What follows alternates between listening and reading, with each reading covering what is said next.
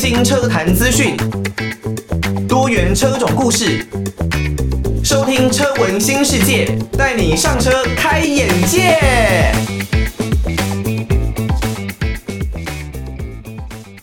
刚刚听到的这首歌曲呢，是来自于许慧欣的《爱过以后》。欢迎大家收听车闻新世界，我是艾格。那如果呢，你刚刚没有听到这一首《爱过以后》的歌曲的话，那代表的呢，可能是你是使用 Podcast 的平台来收听我们的节目哦。当然呢，因为版权方面的问题啦，所以呢，没有办法直接的把整首歌曲给完整的放到网络平台上面哦。但是呢，现在各式的影音平台、音乐的平台，相信大家都很会用啦，可以呢去搜寻一下这首许慧欣的《爱过以后》。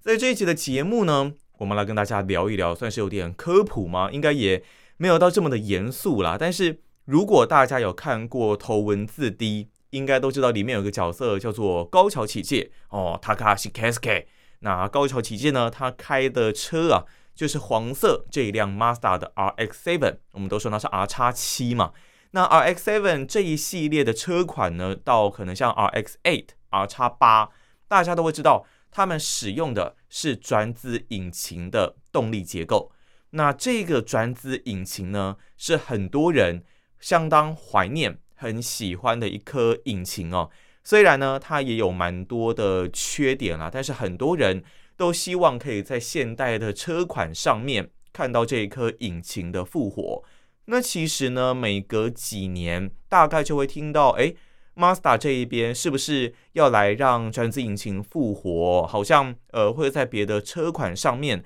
装上这一颗引擎啊，让它做一些改良，改善过去的一些缺点，再让它复活。但是呢，因为受到先天上面的一些条件限制啊，所以呢这一类的引擎要确实的复活，并不是这么的容易。但现在呢，又有消息传出了，有机会可以让专资引擎来复活。那就是呢，原本预计要在今年登场，但现在有可能会在今年的下半年，或者呢是明年三月之前亮相的 Mazda MX-30 的这一款车啊，它是 PHEV 的车型哦。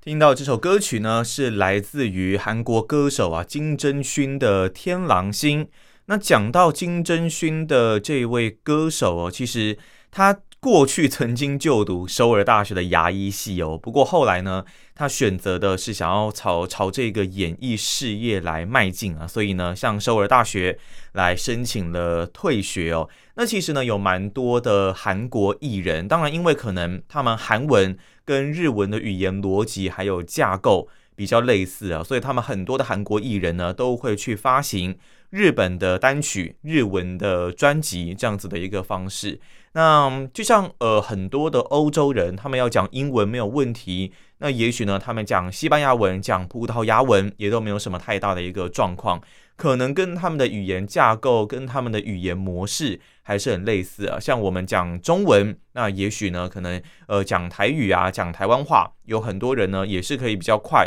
能够学得起来哦。那这首金楨勋的《天狼星》。给大家来参考看看哦。前一段节目呢，我们讲到了转子引擎啊，这是很多人很喜欢的一颗引擎啊。那现在也传出，诶，接下来的 Mazda 他们的 MX-30 PHEV 这一款车有机会会加入转子引擎啊，作为增加续航力的目的使用哦。那也代表说呢，其实自从二零一二年 RX-8 R 叉八它在停产的十年之后。会让转子引擎以全新的形式来回归车坛哦，但当然，现在的转子引擎跟过去我们所熟悉的转子引擎是绝对不一样的。我们先来介绍一下转子引擎啊，这到底是什么样的一颗引擎哦？基本上，转子引擎会受到这么多的欢迎，其实还是有它相当多的优点。那以跟传统引擎呢，最大的不同哦。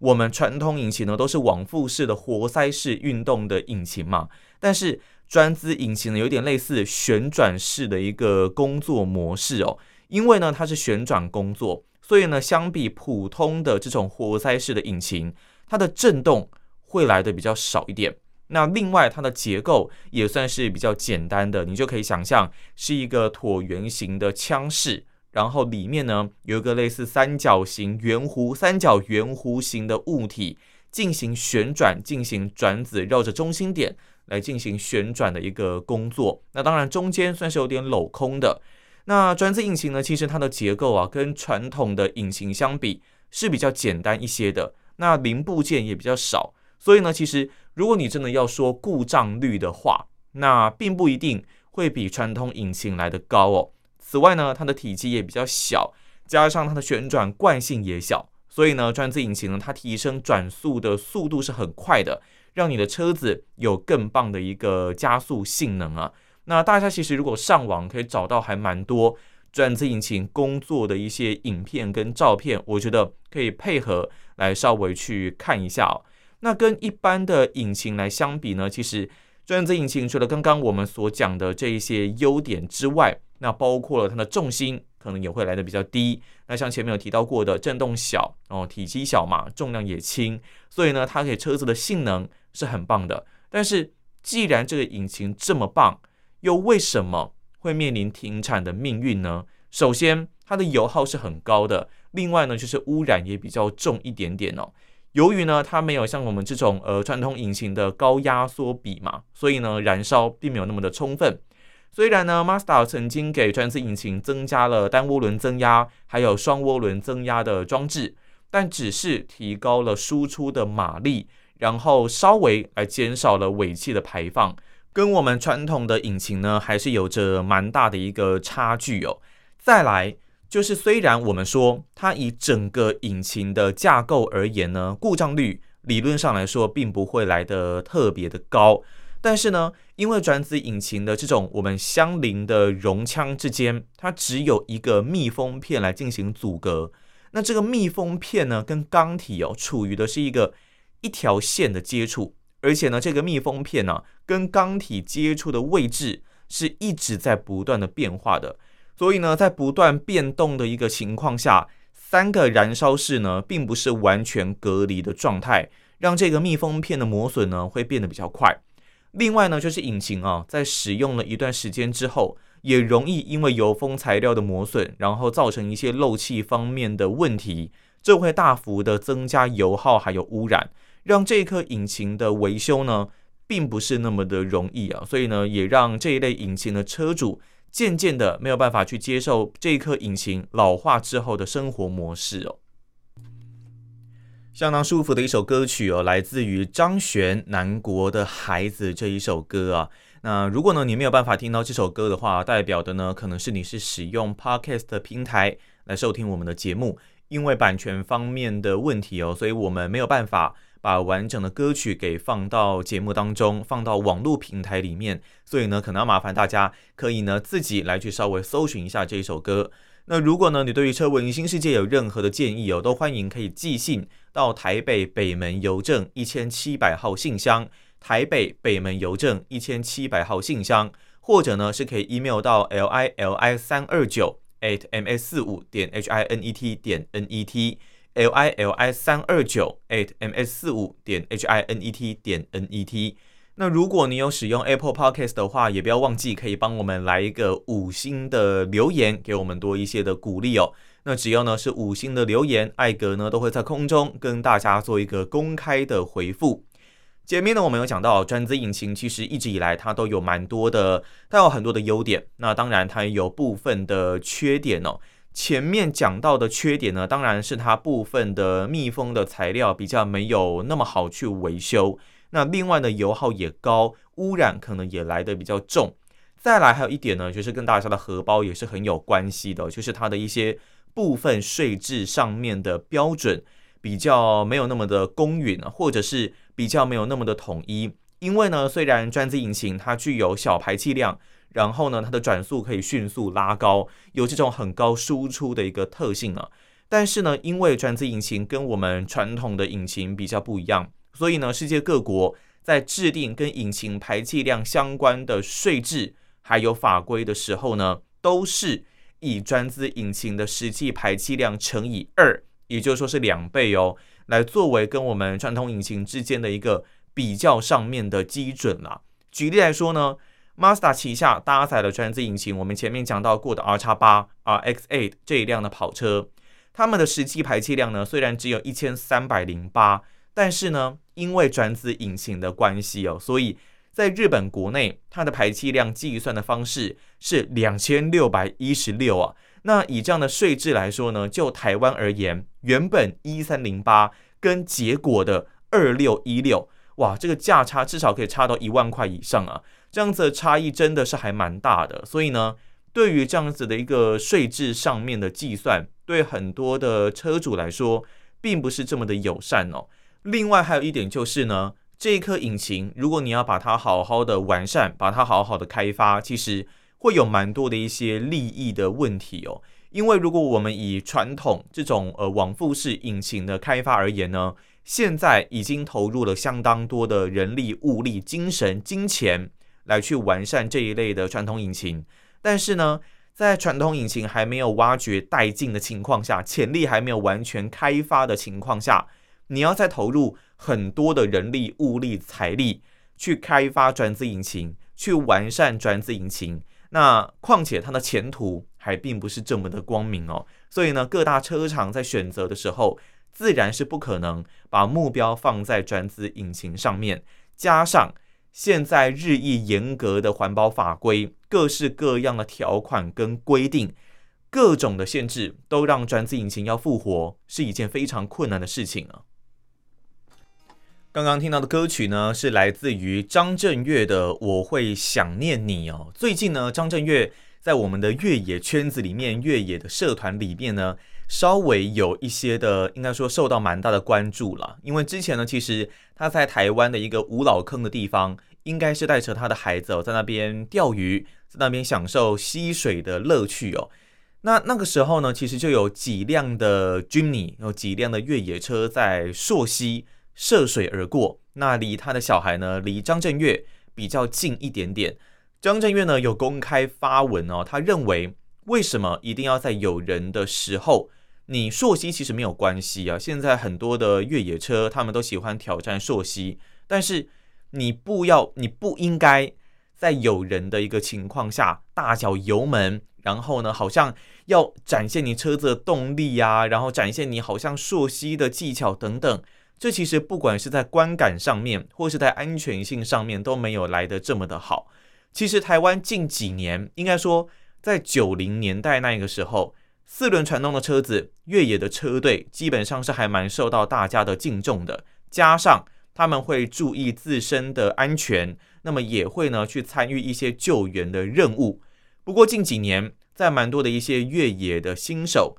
越野的新血加入之后，加上 Jimny 这一款车在台湾又是大行其道，很多人会想要开始体验越野的乐趣，但是在玩耍之余呢，却没有顾虑到别人的感受、别人的安全，甚至有一些比较素质没这么好的车主会污染环境，那让整个垃圾留在大自然当中。我们都希望你透过越野车，透过这一些的交通工具，是要去体验，是要去跟大自然做更多的相遇还有结合。而不是去破坏整个的环境，包括了溯溪的时候也是，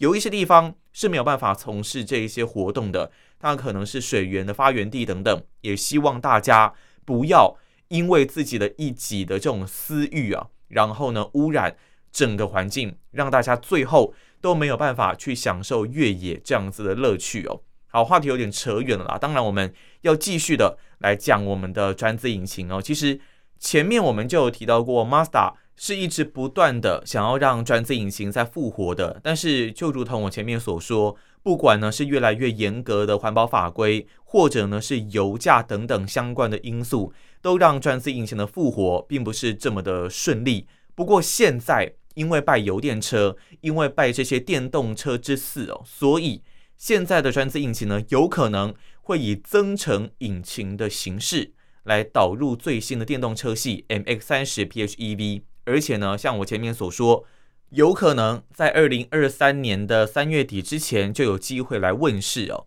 那可能呢，就有人想问，什么叫做增程引擎啊？其实所谓的增程引擎呢，是代表这一具引擎不会跟传统的这个系统直接来进行连接，而是以发动机的形式跟锂电池的电池组来进行相连，透过发电让车辆拥有更高的续航力。所以呢，它搭载这一颗新式的转子引擎哦，最主要的目的就是要来增加它的一个续航力哦。那对比传统的往复式的引擎来说呢，以 Mazda 他们在日本专利局申请的专利图来看，他们想要将这一颗转子引擎哦平放水平置放在电动车的尾箱，主要呢就是让增程转子引擎里面的转子在有限的空间内呢能获得机油充分的润滑，然后让行李箱的空间哦保有一定的容积，也维持车身的一个低重心哦。也就是说，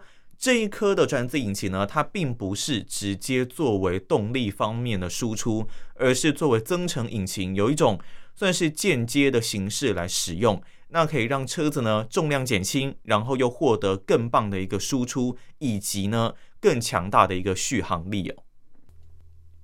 在这期的节目呢，我们其实花了蛮多的时间在跟大家。讨论关于转子引擎它的一个设计的原理啊，还有它所带来的一些优缺点，以及未来呢，有可能我们有机会看到转子引擎的复活。只是，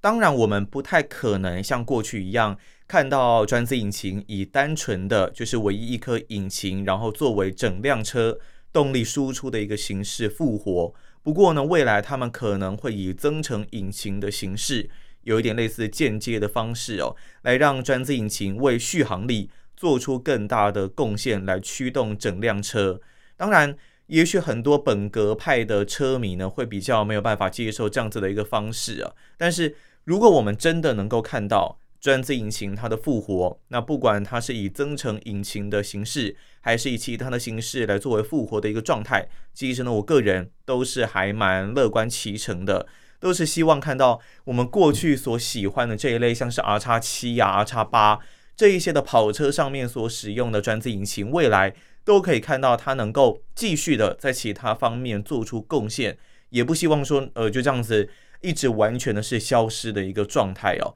那我们这一集呢，针对转子引擎做了还蛮多的一些讨论。如果呢，你还希望听到什么样的一些主题，或者呢，是你跟自己的车子之间有什么样的故事，都欢迎可以寄信到台北北门邮政一千七百号信箱，台北北门邮政一千七百号信箱，或者呢是可以 email 到 l i l i 三二九 at m s 四五点 h i n e t 点 n e t l i l i 三二九。At ms 四五点 h i n e t 点 n e t 也可以呢，选择到 Apple Podcast 上面帮我们的车文新世界来一个五星的留言。那艾格呢都会针对这些建议来作为节目未来的规划以及参考的方向。那以上呢就是我们这一集的节目内容，我们就下一期节目再见喽，拜拜。